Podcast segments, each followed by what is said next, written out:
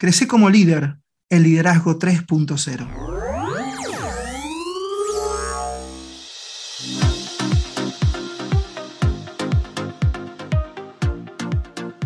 Bienvenidos a Liderazgo 3.0, un espacio que sigue creciendo día a día. Hoy nos renovamos, como todos saben, estamos caminando nuevos senderos, siempre con el mismo objetivo, con el mismo norte, que es la idea de agregar valor. Pero hoy estrenamos un nuevo espacio, en realidad es un espacio renado que lo hicimos llamar Entre Mentes, porque creemos que entre mentes podemos sacar muchísimos conocimientos y nuevos pensamientos que a vos oyente te ayudan a crecer y a nosotros que estamos de este lado también crecemos muchísimo con estas conversaciones. Pero antes, antes de presentarle a nuestro invitado del día de la fecha, quiero presentarle a él. Él en general está acostumbrado a conducir, hoy viene medio de, de visita, pero no lo vamos a hacer sentir visitante porque también es parte de este espacio. ¿Cómo estás, Cris? ¿Cómo estás, Beto? Yo soy parte del mobiliario, yo siempre, siempre digo lo mismo, ustedes son parte del mobiliario nuestro y yo soy parte del mobiliario de ustedes. No sé en calidad de qué, pero acá estoy. Muy contento. Sí, más o menos, sí, sí, una, un poquito de colores yo tengo, así que puedo llegar a ser un florero. Pero tengo por ahí mi idiosincrasia.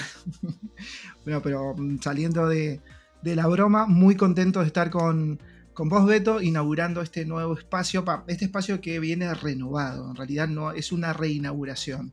Medio política la cosa, pero bueno, estamos reinaugurando algo que ya se inauguró, pero... ¿Vos decís que esto es medio político? Es parte de la idiosincrasia del argentino. bien. ¿Querés contarnos un poco qué es lo que vamos a hacer hoy? Sí, hoy día no, hoy día lo que vamos a hacer es estar entre mentes. Invitar otra mente más a, esta, a esta, mesa, a, este, a esta charla de café para inspirarnos. ¿Qué es lo importante? Este espacio lo que hace es que en las mentes que nos rodean, nosotros podamos ser conscientes de que atrás de una persona hay ideas, hay objetivos, hay una historia por, contar y, la, gente también tiene muchas ganas de comunicar ese tipo de cosas, porque consciente o inconscientemente todos queremos inspirarnos y a la vez inspirar. Y creo que este es el momento justo para buscar eso. Y hoy nos vamos a iluminar gracias a, nuestro invitado, pero no perdamos más tiempo, así aprovechamos el tiempo que dicen que es tirano, también los podcasts es tirano, ¿viste el tiempo? Y eh, hoy estamos con el director de TEDx del barrio San Nicolás y miembro de JCI Buenos Aires, Fabián Solano. ¿Cómo estás, Fabián? Hola, ¿cómo le va? Buenas tardes. Eh, un gusto estar acá compartiendo esta charla con ustedes.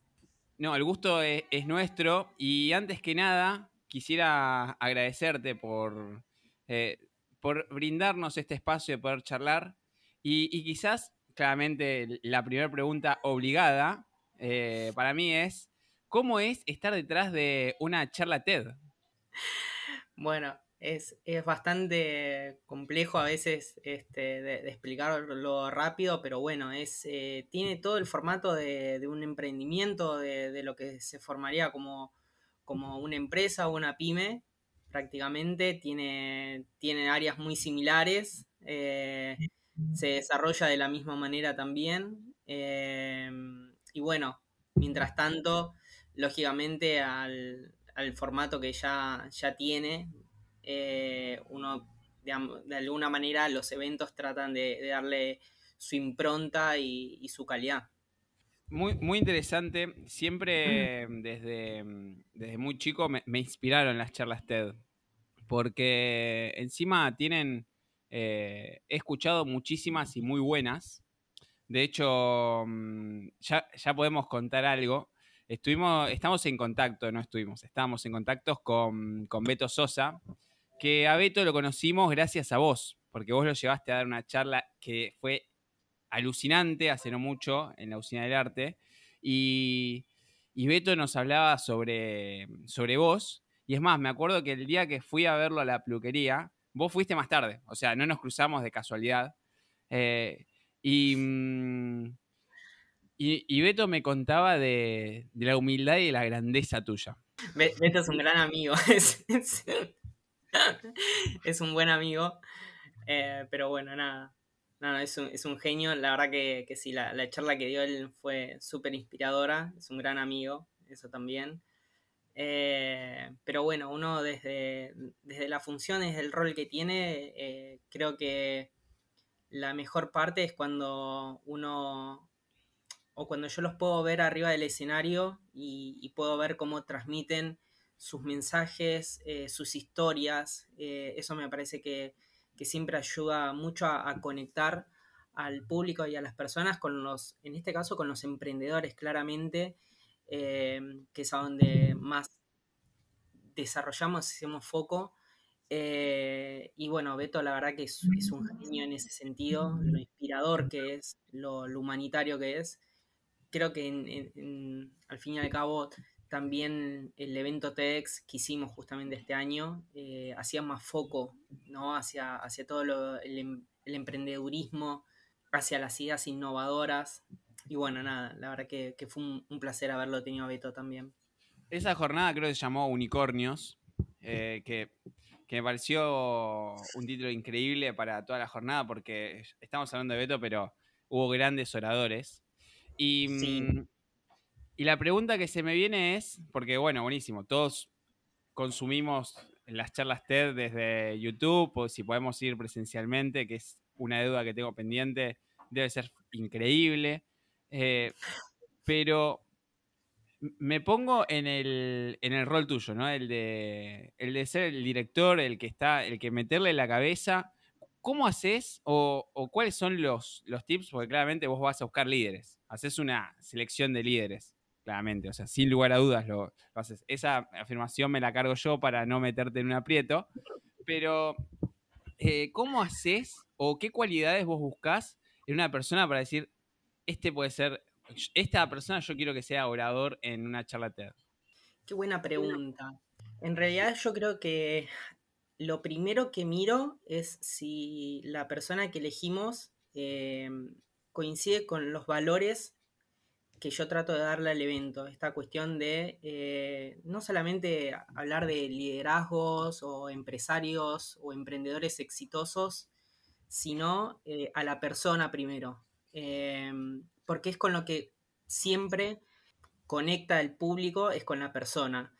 Y, más allá de eso, siempre, siempre, siempre en todos los casos, eh, trato de ver que que lo que primero cumple es con los valores que nosotros tenemos, con el tema de ser alguien humilde, trabajador, alguien que transmita los valores del trabajo, ¿no? Eh, de, lo que implique eh, el trabajar en equipo también, eh, el ser un buen líder desde ese lugar. después, lógicamente, vamos viendo en cuanto a los temas. Los temas ahí es cuando se hace más diverso y es ahí empezamos a evaluar también eh, qué es lo que desea también el público, a quién, ¿no? A quiénes tienes como referentes, a quienes de alguna manera buscan tener, aunque sea escucharlos y verlos 10 minutos o 12. Entonces ahí es a donde hago principal foco, ¿no? Eh, en, a ver, el público, de alguna manera, a quién, a quién quiere y también de que esa persona a quien quiere o el tema, porque muchas veces también es el tema que que eligen. Eh, eso también nos pasa mucho, que, a veces nos mandan mensajes. Em, es, que, es que de alguna manera el orador coincida con esos valores que nosotros tratamos de transmitir en todos los eventos. Es muy interesante que, haya, que hayamos ya recaído sobre el tema de las charlas TED. A mí me gusta conocer mucho a la persona, su, su parte muy, muy personal. Yo, Fabián, me gustaría saber, porque seguramente, como todos tenemos, ¿Cuál fue esa charla TED, la primera que llegó a, tu, a tus ojos, a tus oídos? ¿Y en qué te cambió? No fueron varias. Sería injusto como, como elegir una. Eh, creo que fueron varias. Creo que también de alguna manera eh, hago varias cosas en mi vida, entonces como que cada charla va participando en alguna, en alguna puntual. Yo creo que, hay, que hay varias hay varias charlas que, siempre, digamos, de alguna manera me han servido como para em, tener en cuenta algo para, diferentes proyectos eh, o para diferentes talleres o clases o cosas que iba trabajando con los equipos. En líneas generales, lógicamente, todo lo que sean las charlas de trabajo en equipo y, de alguna manera lo que sea emprendedurismo siempre me, gusta más. Eh, pero si no es como que a veces eh, para cada momento de los proyectos que se van dando, es como que voy teniendo alguna charla o algo que voy recordando o algún tip o alguna idea que, van desarrollando. Eh, pero es depende. No, no, no es que te pueda decir una puntual que, en donde empieza todo o ese tipo de cosas. Es como que para cada, cada proyecto o cada momento voy eligiendo una, voy monitoreando esas cosas también.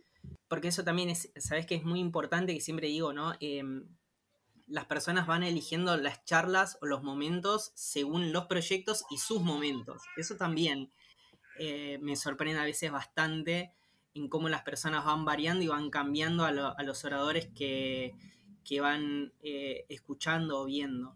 Le quería, porque dijo sobre, sobre la parte final de, lo que él exponía, decía que según el momento son las charlas que nosotros necesitamos.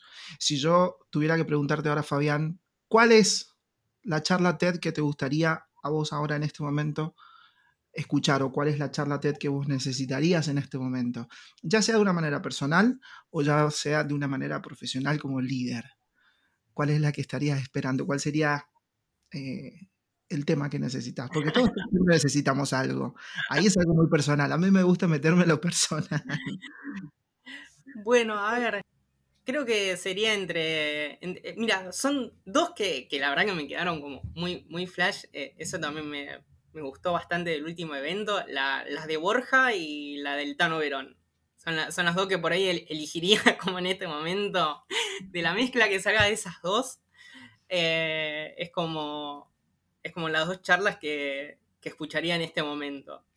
Así como re manija, re pilas, eh, re incentivadoras. Esas son las que, las que en este momento por ahí escucharía y vería. Eso sí. ¿Viste, Cristian? las dos son, buenísimas. Es que son buenísimas. Te logró sacar un nombre, dos nombres. No, es que son geniales. O sea, eh, eh, aparte, ya me daba cuenta cuando le iban preparando y decía, wow, re manija. O sea, es, son las dos charlas que te dan manija, ¿viste? Que, que vos eh, es antes de ir a una reunión con, por algún proyecto, tenés alguna idea y necesitas salir re pilas a la mañana. O sea, es como que las dos son buenísimas. Aparte, son, nada, te llevan menos de 20 minutos entre las dos. Es como estás tomando un café o un par de mates, ya lo escuchás y los ves y es imposible, te salís a comer el mundo, o sea, ya está. ¿Ves, ¿Ves Beto? Mira, y se ríe. Cuando uno se ríe, sus picardías se acuerda. Porque algo profundo tiene que haber cambiado o algo tiene que haber pasado ahí. No, es, que hoy particularmente, es que hoy particularmente llegó algo que, veníamos eh, proyectando y hoy lo, hoy como que concretaron y nos dieron el ok eh, no, no puedo adelantar mucho porque recién hoy a la tarde te digo que, recibí eso. Eh, entonces es como que nada, pero fue increíble porque hoy este, con esas charlas son las que las dos que más escucho, porque hay muchos, esto también. Eh, yo a Borja principalmente le pedí que, que, estuviera en el TEDx porque él tiene claramente la idea conceptual de, lo que es el futuro líder eh, en cuanto a startups, en cuanto al liderazgo en líneas generales. O sea, es alguien muy humilde, muy sencillo, muy práctico. Eh, que si ustedes ven esa charla es como, es como lo ideal. Y quizás el, el, Tano Verón aporta más el, el flasheo creativo que siempre todo equipo necesita. Eh, pero bueno, nada, en, ese sentido es por eso elijo las dos porque me, gustaron mucho. Eh, y creo que hoy hubiese aplicado 200%. La pregunta que te hice ya era meramente de corte personal. Ahora vos, como líder que sos, como formador de líderes, como persona que inspira, evidentemente debes tener una mm, concepción de lo que acá Argentina necesita como líder, inclusive como Argentina e inclusive en muchos países de Latinoamérica. Si vos tuvieras que dar una definición de el tipo de liderazgo que nosotros necesitamos para cambiar por ahí la realidad que mucha gente pretende cambiar por diferentes cosas. ¿A qué líder apuntarías vos o qué tipo de liderazgo dirías vos que nuestro país, Argentina, necesita? Siendo que Argentina ya de por sí es un país especial. Por lo tanto, el liderazgo que tiene que asumir una persona argentina debe ser eh, especial. Desde tu humilde opinión, como habitante, ¿qué tipo de liderazgo vos considerás que Argentina necesitaría? Porque eso está muy en boca de todos. El, es más, creo que hay mucha gente que dice que carecemos de liderazgo ahora. Con eso podemos llegar a cerrar una conclusión. Pero me gustaría saber mucho tu opinión sobre, sobre este, este tema. Es una buena pregunta esa, ¿eh? es, una buena pregunta, pero yo creo que va, depende mucho de las personas, de los equipos, de los grupos. Cada uno tiene, elige como su líder, como prácticamente uno puede elegir como su charla TEDx en donde se siente identificado o eh, esto que te vuelvo a decir, qué sé yo, necesitas una, charla re manija y hay otras veces que necesitas una, charla más analítica, a decir, bueno, más introspectiva, a decir, bueno, qué pasó o a ver qué es lo que va a decir. Yo creo que las maneras de liderazgo, a ver, hablar en términos genéricos es difícil, es difícil. Em, yo creo que hoy en líneas generales, a ver, haciendo más foco al, sector emprendedor, creativo, y, esto que yo decía, lo de, lo de Borja, hoy yo veo que, los chicos más jóvenes en líneas generales se sienten más identificados con, con aquel líder que, se, trabaja en equipo, ¿no? Y que se pone a la par. O sea, es decir, eh, no, no, no se pone ni en un lugar superior ni nada de eso, también hay que entender de que eso tiene que ver mucho con, la experiencia, eso tiene que ver mucho con la experiencia, porque hay momentos en donde eh, el equipo eh, te va pidiendo diferentes cosas o el proyecto te va pidiendo diferentes cosas, te va pidiendo en momentos en donde lo lideres y tires del carro, en momentos en donde te pongas más en acompañar y, en ir eh, juntos y otras veces este, más tranqui te permite como soltar al equipo y ponerte más desde, más desde atrás como una parte más asistidora, ¿no? Eh, y decir, bueno, dejarlos que fluyan, que se larguen, porque ya acá pueden tranquilo, cómodos, este, largarse y animarse y vos decís, bueno, voy como desde atrás solamente asistiendo por si hay, si necesitan alguna ayuda o algo. Esas cosas o esos momentos te lo da la experiencia. Es decir, eh, es depende del grupo, es depende del equipo, eh, pero vos también vas evaluando qué tipo de liderazgo va necesitando. Si me si tuviera que hablar como del país es difícil porque es difícil también que se identifiquen con una sola manera de liderazgo o en líneas generales que todos estén de acuerdo con, algún tipo de liderazgo en específico. Eh, pero sí creo que, todo lo que tenga que ver con...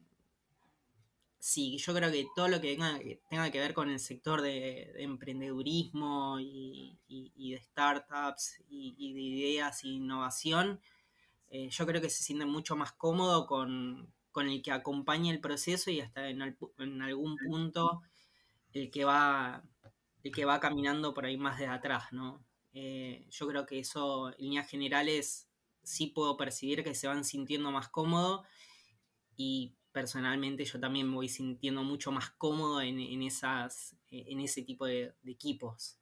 Sabes que te escucho, eh, claramente me, voy a meter a hablar de liderazgo, porque no puedo no hacerlo con la puerta que acabas de abrir, pero antes de irnos a hablar de eso, me gustaría hacerte una pregunta que es que el próximo 17 de noviembre van a hacer una charla TED o una jornada de charla TED muy, muy particular y muy interesante, que es la del barrio San Nicolás Woman. Eh, ¿Qué podemos esperar de esa charla TED y qué nos puedes adelantar? Porque recién dejaste ahí, eh, es como que me dijiste, tengo algo para contarte, pero hoy no. no, pero a ver, bueno, volviendo al, tema de, bueno, ahora tratando lo que vamos a hacer el 17 de noviembre, es Mujeres que cambian la historia, bajo el lema ese, eh, vamos a hacer el evento TEDx Woman, que es un programa en especial que tiene TED eh, para todo lo que es el, género de, las mujeres. Y eso es algo que empezamos a planificar el año pasado. En realidad ya el, año pasado y el, evento de, julio lo empezamos, a, lo empezamos a planificar en diciembre del año pasado. Yo la verdad que percibía que este año el, em, el sector emprendedor iba a necesitar como ahí un, un, pequeño empujón desde todos los lugares.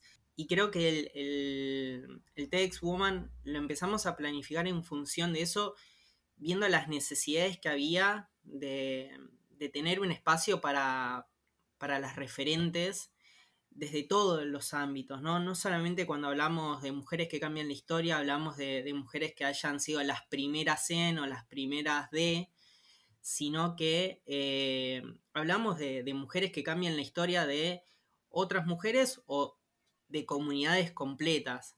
Entonces, en ese, en ese sentido fue que fuimos planificando y proyectando el evento que vamos, que vamos a hacer el 17 de noviembre en el Centro Cultural San Martín. Seguramente ya eh, en algunas semanas comunicaremos mejor cómo, cómo, cómo serán las, eh, las entradas, los sorteos y demás, porque es un evento gratuito, eso sí, siempre es algo que, hacemos, son los eventos gratuitos.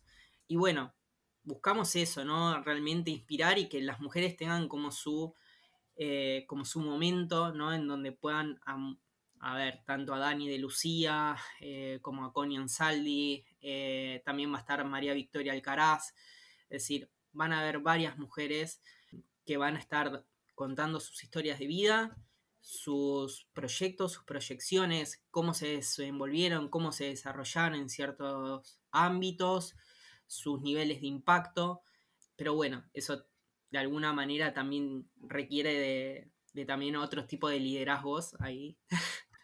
y que bueno, es, es a lo que vamos a estar haciendo foco el 17 de noviembre. Muy, interesante esto que vos decís de, de, mujeres que cambian la historia, sobre todo por los momentos que nos tocan vivir, ¿no? Justamente ayer Italia eligió la primer ministra mujer y, creo que, que, es la... Eh, estamos en una etapa en la cual las mujeres están empezando a tomar una relevancia que, que creo que... Yo soy de esos de que voy en contra de los historiadores, porque yo siempre digo de que atrás de cualquier hombre que hizo historia hubo una gran mujer. Eh, de hecho, yo soy de los que piensan particularmente de que las personas no pueden eh, conseguir los eh, objetivos que se proponen si no tuvieran una familia o amigos atrás que lo están empujando. entonces, ahí es donde mm, vuelvo a esto que te preguntaba Chris sobre los líderes, que es una puerta que no te voy a dejar cerrar.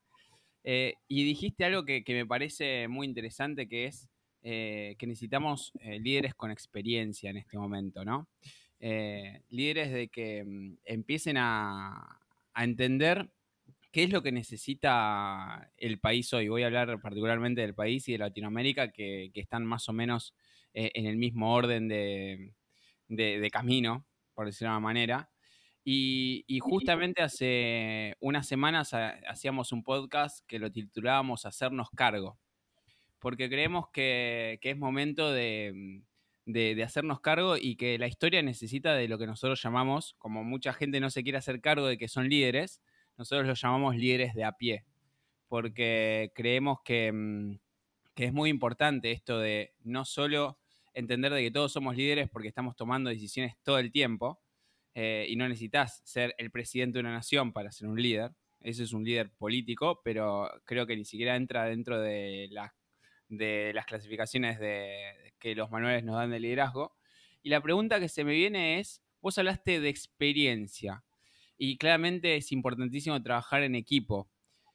¿Cuál es la relevancia que tiene que estos líderes, o que nosotros como líderes, porque tenemos que hacernos cargo, tengamos una visión para poder eh, formar a los nuevos líderes o los que están dando sus primeros pasos. Vos sabés que eh, es muy interesante lo que planteás y yo creo que la, experiencia lo que te da es algo que, por ejemplo, bueno, ahora estamos trabajando mucho con, con, los chicos de JCI, que un poco entendiendo también cuál es mi rol dentro de la organización.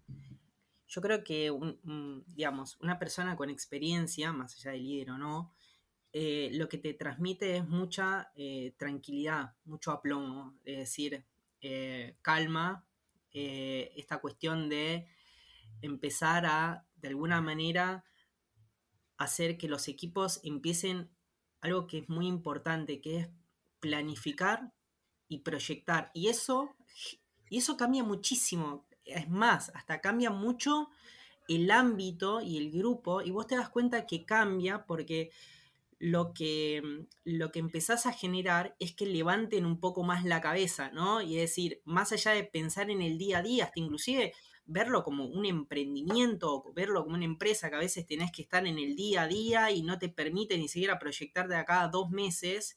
Digo, a veces lo que hace un, un buen líder y alguien con experiencia es transmitirte tranquilidad y esa experiencia de muchas veces, quedamos medio como los Grinch, ¿no? Pero, a ver, siempre, y se lo digo a los chicos, ustedes cuando me cuentan algo es imposible que yo o no recuerde algo o ya vea cómo va a terminar.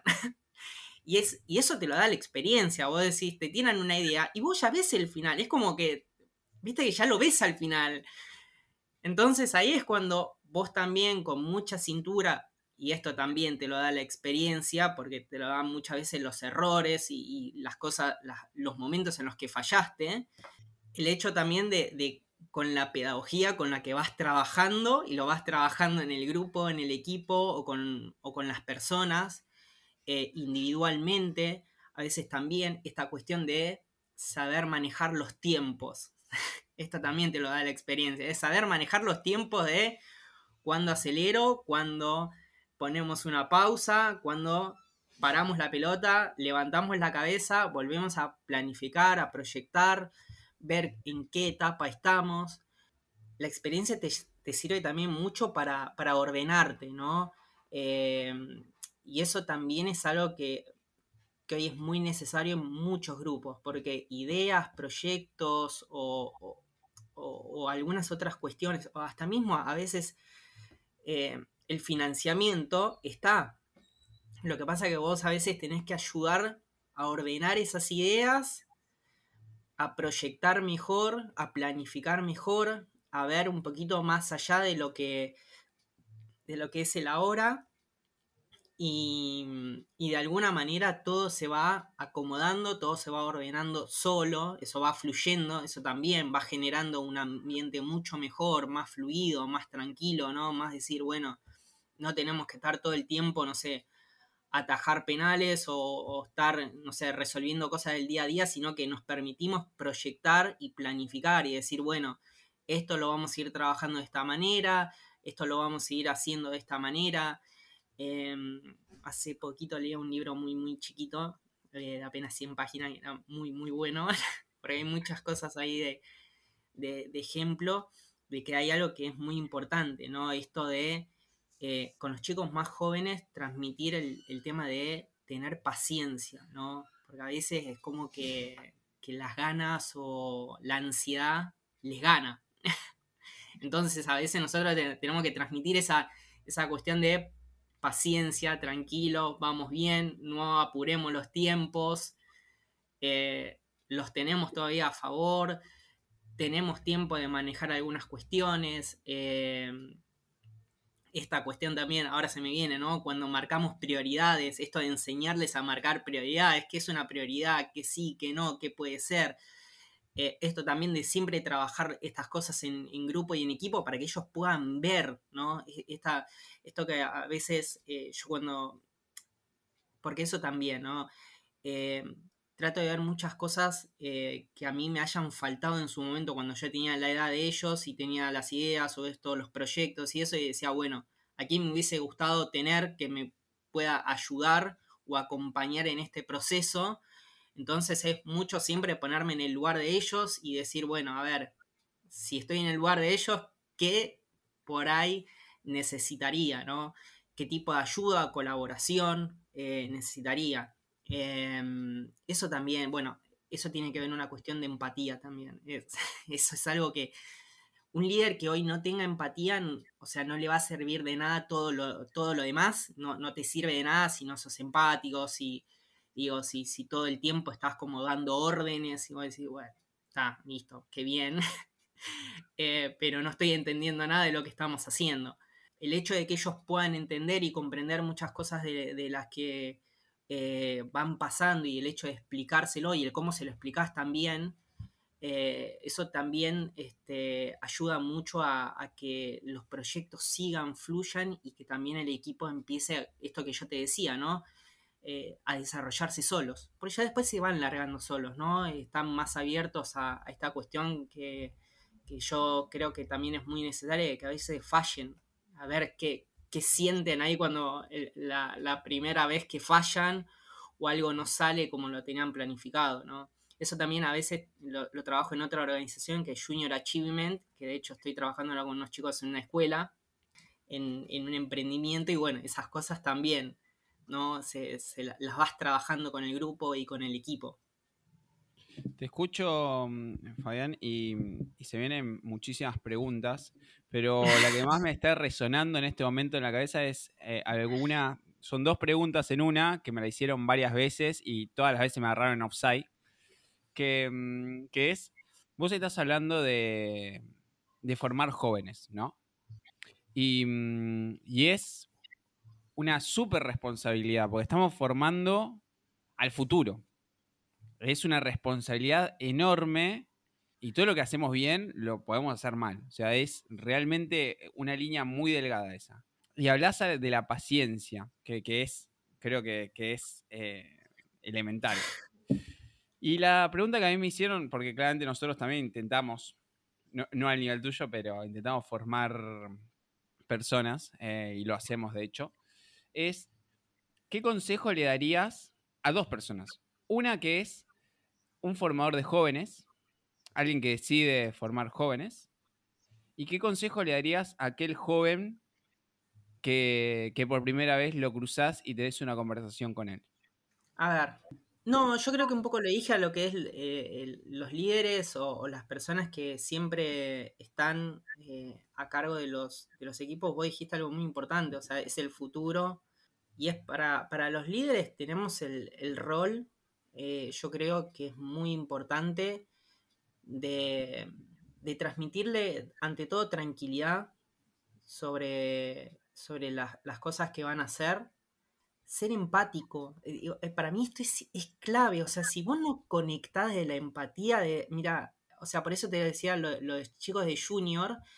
Eh, en la primera reunión que tuvimos hablábamos de algunas cuestiones de proyección financieras, todo eso, pero bueno, también teníamos algunas cosas que, hacer, porque en estas semanas ellos están en, plena exposición de, del emprendimiento, y, y les dije el hecho de decir, bueno, encontrémonos el sábado hacer fotos sobre el producto y eso. Y en realidad era un poco como, a ver, era la excusa ir a hacer fotos del producto, porque para mí lo importante estaba en hacer equipo y en decir, bueno, eh, a ver que vengan y vamos a pasar una tarde diferente en otro lugar, al aire libre, haciendo fotos, eh, crear un ámbito distendido. Eso, ese, ese tipo de cosas, es nuestro rol. Es claramente el rol del líder crear ámbitos amenos, distendidos, el hecho de, esta cuestión de que el chico se sienta o que el joven se sienta respaldado por esa experiencia. Entonces, esas cuestiones, vos también al, al, hacer este tipo de trabajo, también le, le, decís que es una construcción en equipo, es decir, muchas cosas se van a ir viendo a medida que eh, el proyecto va avanzando, va tomando una cierta dinámica, porque eso también. Hay momentos en donde el proyecto pega y agarra viaje, y agarra viaje, y agarra viaje, y a veces tenés que entender, a mí también a veces me, pasó algunas veces, yo las primeras veces no entendía nada, y yo dije, ¿estará bien o estará mal? Y no, no tenía ni a quién consultarle, eh, pero después me decía, bueno, creo que va tomando un vuelo propio. Entonces creo que, vuelvo a lo primero, creo que como, líderes siempre, o, como personas de mayor experiencia, no sé si líderes o ese tipo de cosas, es transmitir eh, y tener esa pedagogía y esa empatía de, decir, vamos a ponernos a trabajar en equipo. esa cuestión de siempre ponerse a trabajar en equipo. De, trabajar en equipo es clave. Que, que, el chico se sienta como acompañado y parte de algo. Generás compromiso de parte del chico y decir, che, esas cosas van generando que, que la persona se comprometa o que el mismo equipo o estructura se vaya comprometiendo eh, y, vaya creyendo, ahí está, esa es otra cosa, va creyendo en vos y en lo que les va diciendo, porque también muchas cosas de las que vos le vas diciendo van pasando. Entonces, ¿qué pasa? Dice, uy, este tiene razón al final, pero pucha, tendrá que haber hecho tal cosa o cual. Y esas cosas van haciendo de que, a ver, cuando pasa eso también, es muy importante, volvemos a la pedagogía y a la empatía, es decir, eh, si hay algún error y, por ejemplo, hizo alguna que otra cosa que vos le había dicho, che, ten cuidado con esto, con lo otro, y al final lo hizo, es decir, no verlo como un error o algo así, sino decirle, tranquilo, calma. O sea, podía pasar, pasó. Y si lo podemos aflojar, digo, con una sonrisa y decirle, calma. O sea, no sé, ponerle algún ejemplo propio y decirle, mira, a mí también me pasó, así que tranquilo, pero hay maneras de arreglarlo todavía, tranquilo. Eh, es parte de la experiencia. También, eso. Digo, esta cuestión del error como parte de la experiencia es también, de alguna manera, de humanizar el error, ¿no? Y decirle, es parte del aprendizaje, claramente. Y a los, y a los chicos, em, yo creo que, buscar em, alguien que los pueda ayudar, pero alguien con quien se puedan conectar y sentir eh, esta cuestión de eh, alguien que los acompaña, que los ayuda. Em, porque depende del proyecto, depende la idea. O sea, te puedo asegurar que me llegan un montón de mails que tampoco llego a leerlos a todos y, encima siempre a, la mayoría empiezo, disculpame por la demora de la respuesta. y ahí empiezo por ahí a ver algunas cosas pero, pero bueno, creo que, mm, a los chicos, nada, les diría que, empiecen como, como, a buscar, como a ver quién los puede acompañar, quién los puede mentorear en ese sentido.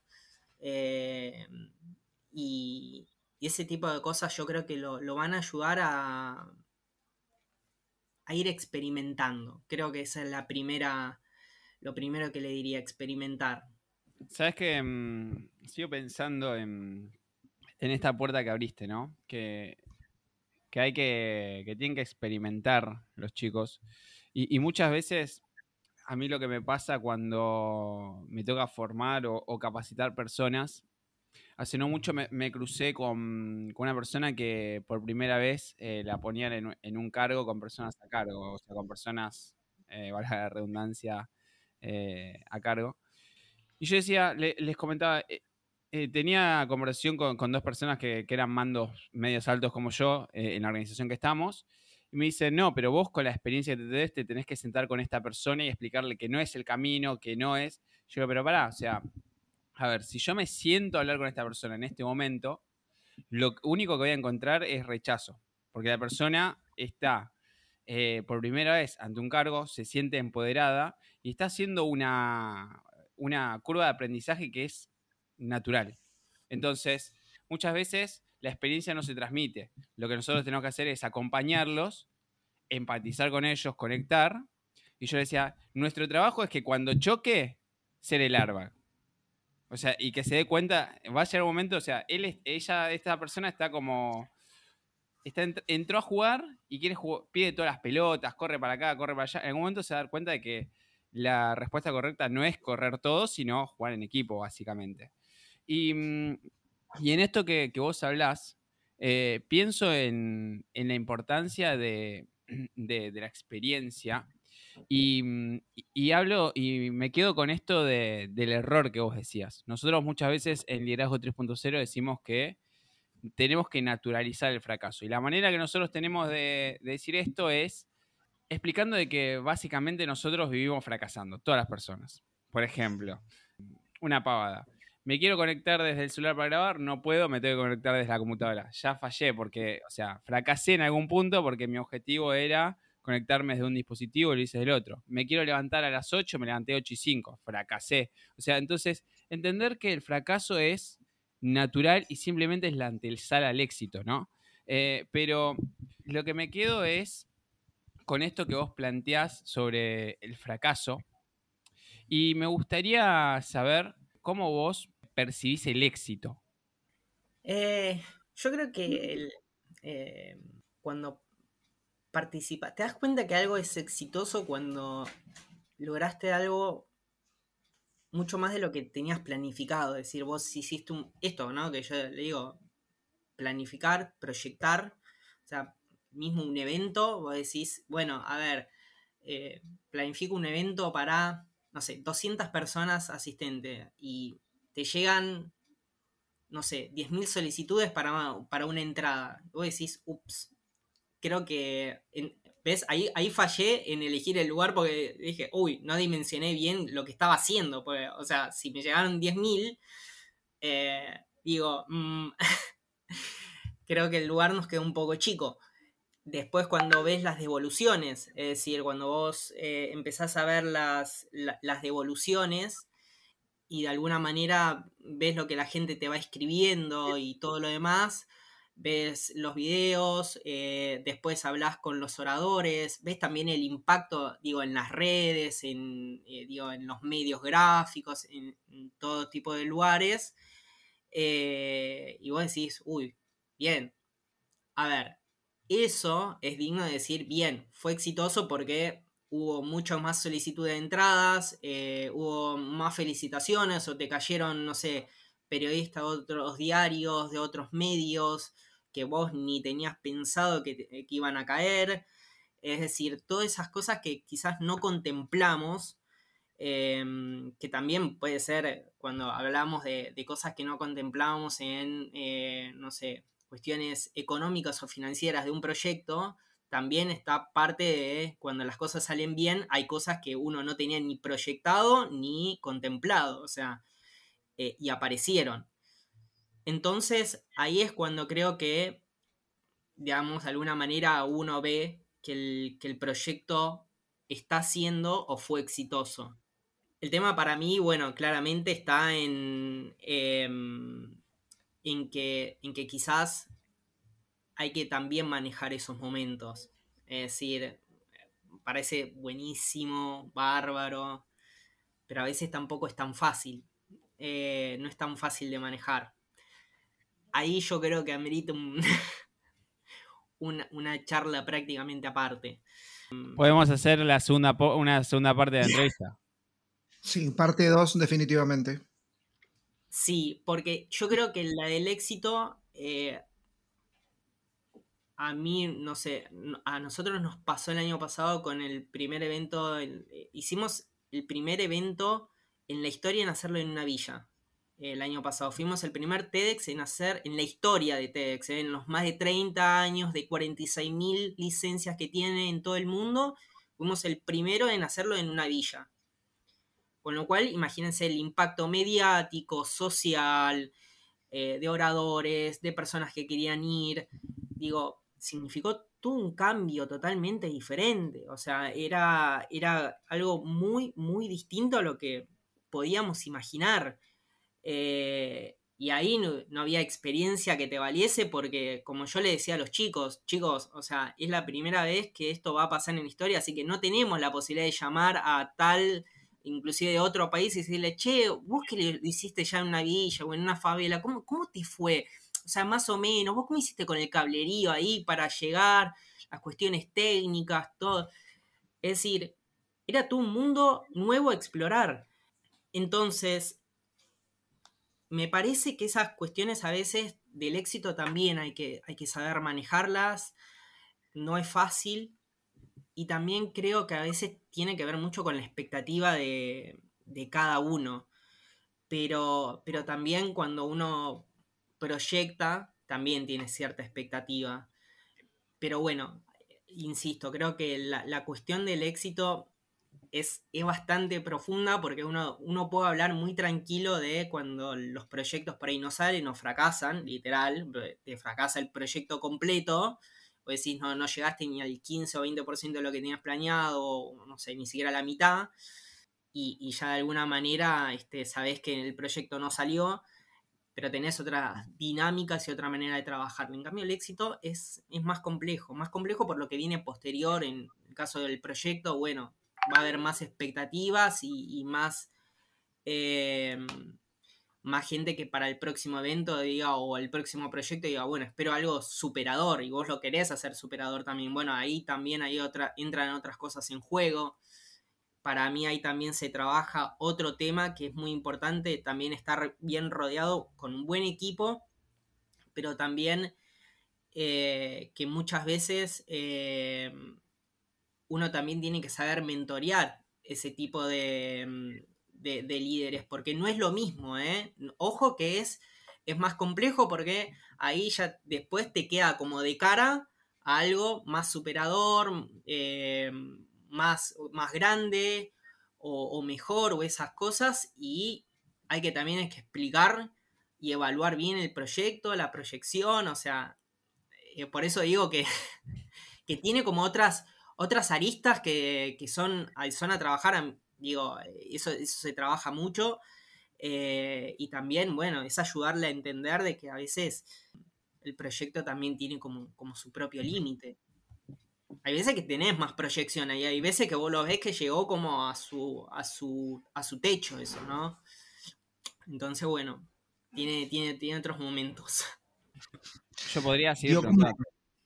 Sí. Podríamos seguir preguntando, aparte, la cantidad, si fuera una nota en televisión, la cantidad de títulos que pondrían en el graph abajo. Pasan uno tras otros. Por supuesto. Por ejemplo, uno de los títulos que a mí me sacó en claro de esta charla es sobre el éxito y el fracaso. Eh, ambos son malos cuando se convierten en costumbre, creo. Que podría eh, pasarlo porque me acordé mucho de una película de Almodóvar donde le preguntaban a una mujer, eh, pero estaban hablando y decía, le contaba todos sus problemas y la otra persona le decía, pero esto es una mujer exitosa. Y ella le responde, el éxito no tiene, no tiene sabor y olor y cuando te acostumbras a él es como si no existiera. O sea, lo convirtió en costumbre. Entonces de ahí es como que no, no hizo más nada como para superarse. Y creo que va por ese lado lo que Fabián no, nos expuso. De aparte, la concepción, o por lo menos que puedo sacar el limpio, la concepción del liderazgo que trasciende eh, lo lo que tradicionalmente decimos que le pertenecerían características a un hombre o una mujer y se convierte en mucho más holístico, especialmente la parte empática que siempre la relacionamos habitualmente con una característica que le es común a una mujer cuando un hombre es un pensamiento un poco más duro, que ahora eso ha transformado y se convierte en algo un poco, eh, se convierte en algo que nos es propio a todos, amén de que si seamos hombre, mujer o lo que sea. Entonces está hablando de un liderazgo que yo siempre le digo liderazgo holístico, del todo, teniendo un montón de cosas eh, adentro. Necesitaba decirlo porque creo que es, em, es muy fuerte el mensaje que da atrás. Por eso te decía los títulos que fue dejando eh, como unas, unos caminitos de, de, miga para que nosotros vayamos ahí eh, comiendo. Está muy, muy interesante lo que Fabián acaba de exponer y el trabajo que hace es genial con formando líderes. Yo me quedo, Cris, con, esto que decís, ¿no? Eh, se vienen un montón de preguntas a hacer. Claramente se puede hacer parte 2, 3, 4, porque la verdad que la conversación se me está abriendo un montón. Y, pienso en, en, que Fabián en, hace lo mismo que hacemos nosotros, ¿no? Busca formar líderes y, de alguna manera mm, me acuerdo que mm, alguna vez alguien me dijo, no, pero yo quiero hacer una, eh, sueño con tener una estatua con mi nombre o una placa con mi nombre para trascender. Y yo en, en uno de esos pocos momentos de lucidez que tengo le digo, pero pará, el legado no vive en las cosas, vive en las personas. Y es la manera que tenemos de trascender. Y me quedo con, esto, ¿no? Eh, con, que me gustaría que, a todos nuestros oyentes dejarlos así para que logren eh, poder masticar todo lo que Fabián nos está regalando y que le saquen el jugo para después venir a la parte 2. Y para ir cerrando, eh, Fabián, porque tampoco queremos abusar de tu tiempo el día de hoy, otro día lo vamos a hacer, es siempre cerrando las entrevistas, nosotros le pedimos a, las personas que, se suman al liderazgo 3.0 que nos digan cuál es su frase de cabecera, cuál es el consejo que más tiene a mano siempre para o motivarte vos o para dejárselo a nuestros oyentes. Tengo varias. Sí, hay algo que, vale la pena por, animarse, eh, mandate, ya está. Deja, deja, deja todo lo que por ahí estés, pensando, planificando. Eso también creo que da para otra charla, pero, eh, pero eh, hay que animarse. animate. O sea, por ejemplo, la respuesta que recibí yo hoy a la tarde, solamente, yo creo que en, solamente en un acto de locura y en el que uno está como también entre ese grado de locura, pero de seguridad interna que tenés que decir, no, no, no, lo, vamos a hacer. Es en el punto en donde uno también se mide hacia el máximo de lo que puede dar o llegar a dar. Eh, entonces, yo para mí, em, si hay algo que, que muy interno sienten hacer, háganlo. O sea, hay que hacerlo, animate. O sea, hay que animarse. Hoy es un día para, o no sé, yo digo, hoy es un día para jugármela.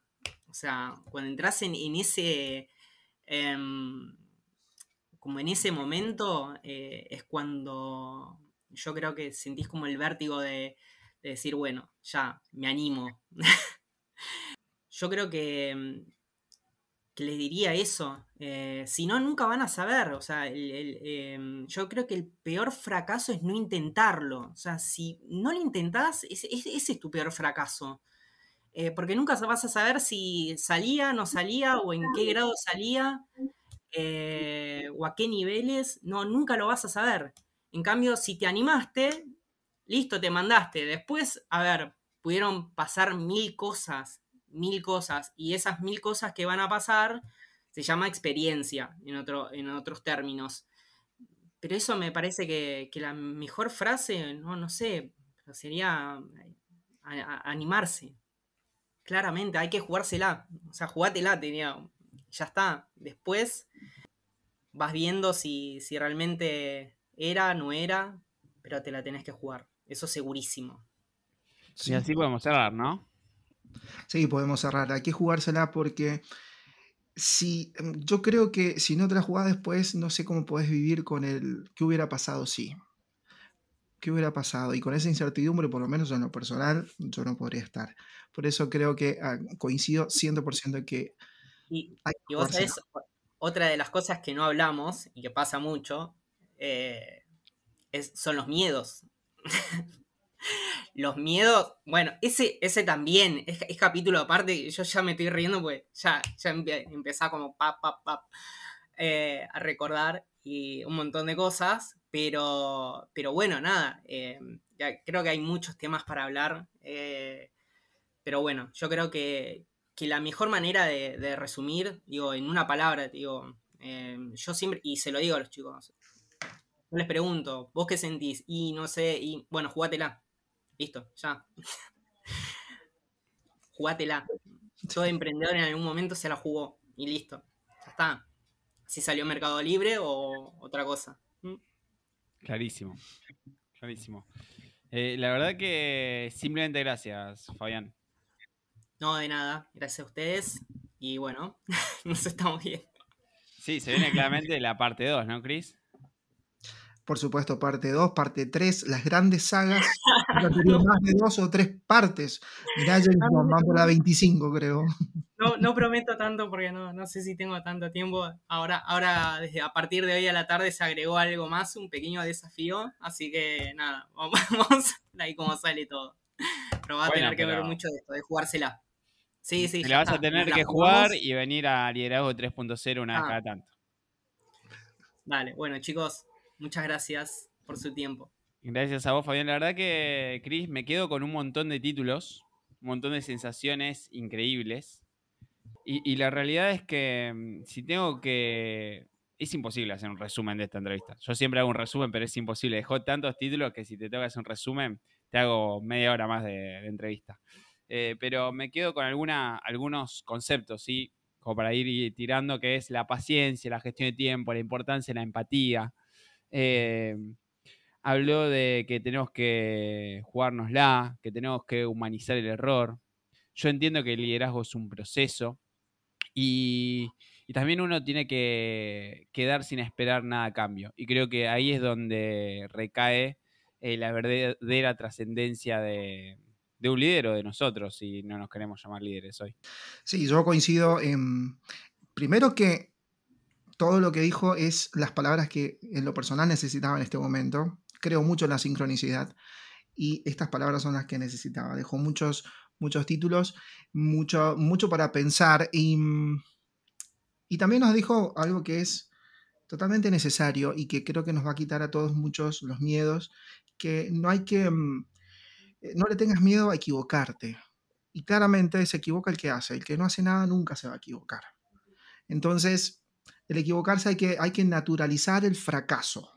El fracaso es lo que le da sabor al éxito, es lo que le da, eh, enaltece una acción, es cuando venís del fracaso. O sea, si naturalizamos el éxito, eh, no, no hay nada que lo enaltezca y después te quedas en ese lugar y se convierte en costumbre y no lo disfrutas. Creo que dejó mucha, mucha, mucha tela para cortar y eso se agradece muchísimo. Así que yo por lo menos me voy inspirado, como todas las charlas TED, viste que te vas inspirado. Y bueno, hoy, hoy también, yo siento que, o sea, estamos, estamos detrás de, hoy estamos detrás de escena de las charlas TED, de lo que pasa en la cocina, se podría decir, y que no es eh, menos importante, al contrario, yo creo que es mucho más importante lo que pasa detrás que, los grandes productos que se dan en, el escenario. Eh, pero, pero bueno, nos tenemos que. Hay que jugársela, dijo Fabián. Recordamos, próximo 17 de noviembre se viene la charla TED del TEDx del barrio San Nicolás Women. Así que no se la pierdan. La verdad que va a estar muy interesante porque están haciendo algo, un laburo increíble, realmente increíble. Yo no sé si Fabián y, el equipo de Fabián son conscientes del impacto que están teniendo con el trabajo que vienen realizando, eh, lo cual creo que es para otra charla más, pero yo ya acá apunté para que los chicos anoten. Se viene la parte 2 de manejo del éxito. Me gustaría hablar sobre el mentoreo, porque es importantísimo que nuestros líderes, que los líderes nos rodean lleguen a nuevos niveles y sobre los miedos. Ya ahí ya te tiré tres títulos que podemos hacer tres entrevistas tranquilamente. bueno, dale, dale. Vamos, vamos hablando y vamos viendo. Eh, así que sí, obvio, cuenten, cuenten conmigo. Así que bueno, muchísimas gracias Fabián. Así estamos llegando al final de, esta entrevista. Eh, Cris, últimas palabras últimas palabras que me gustaría seguir escuchando muchas más palabras de Fabián, porque si no voy a quedar ahí con gusto a poco. Necesito más de Fabián que nos inspire un poco más. Esas son mis palabras finales. Muchas gracias, Fabián. No, muchas gracias a ustedes. Y bueno, ya te voy a dar el gusto, le voy a preguntar a Fabián. ¿Cuál es, eh, ¿Cuáles son tus últimas palabras, Fabián? ¿Cuál es eh, el último concepto que nos querés dejar de lo que quieras? A ver, no sé, no. Último. No, nada. Más, más de lo que. Sí. Yo creo que sí. Tienen que amar lo que hacen. Eso. Si no amas lo que haces. Estás. Estás en el horno. Eso, eso seguro. En algún momento del día tienen que hacer algo que amen, que amen muchísimo. Y es por ahí siempre, ¿eh? No importa si lo hacen eh, pago o no, es por ahí siempre. Eso seguro. en algún momento va a sacar algo bueno de todo eso. Ya está, listo. ¿Te, alcanzó, Chris? Por supuesto, las cosas se hacen por pasión y no por compromiso. Eso fue lo que, lo que nos dijo. Y es algo mejor que eso, no, creo que no, te puede decir en este momento. O por lo menos a mí no me lo puede decir. Eh, la cosa es por pasión, no por compromiso. ¿Qué más? Nada más. Amen lo que, lo que hacen, hay que jugárnosla. Un montón de títulos que Fabián Solano nos dejó. Así que nos retiramos, Chris, ya está. después de esto no podemos decir más nada. Yo no puedo decir más nada. Después de esto, más nada. Lo único que se me ocurre preguntarle, sí, porque le dije la última pregunta, pero claramente me faltó una que es importantísima, es dónde te pueden encontrar. Eh, no, que en redes sociales o eso. Claro, sí. Claro, el si autobombo. no, bueno, si no, a veces eh, sí nos juntamos con los chicos de, de JCI, ahí sí, nos juntamos todos los viernes. eh, pero bueno, ahí sí trabajamos mucho lo que son proyectos y, y emprendimientos eh, y capacitaciones, hay muchísimo. Eh, así que sí, bueno, en, en JCI Buenos Aires, ahí seguro, en algún momento, este, si alguno, también generalmente voy, voy los viernes, eh, a la tarde nos, nos juntamos. así que bueno, ese es un lindo espacio. Ese es un lindo espacio como también de emprendedores, de ideas, de cosas que se van haciendo. Así que también están invitados ustedes. Allá vamos entonces. Recordamos las redes, Chris, antes de irnos. eh, nos pueden encontrar en Instagram, la, la red social de moda, dirías vos. Estamos como liderazgo 3-0. Y no nos olvidemos tampoco de Tarot X, el Tarot, Tarot por el Tarot, que es un producto que viene dejando entrevistas increíbles. Increíbles. No sé si tan increíbles, porque vos me estás. Siempre. A ver, me volvés loco con esas cosas.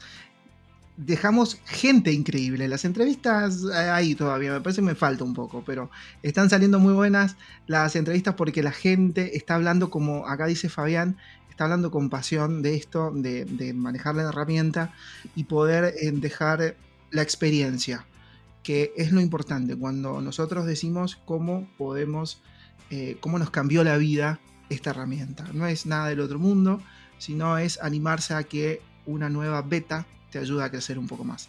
Así que muy contento. Arroba tarot X el tarot. Yo hablaba igual de, de los entrevistados, ¿no? De que vos estabas en un gran nivel haciendo entrevistas. No, no, pues ya te conozco porque es, es para perlas. Ya te conozco.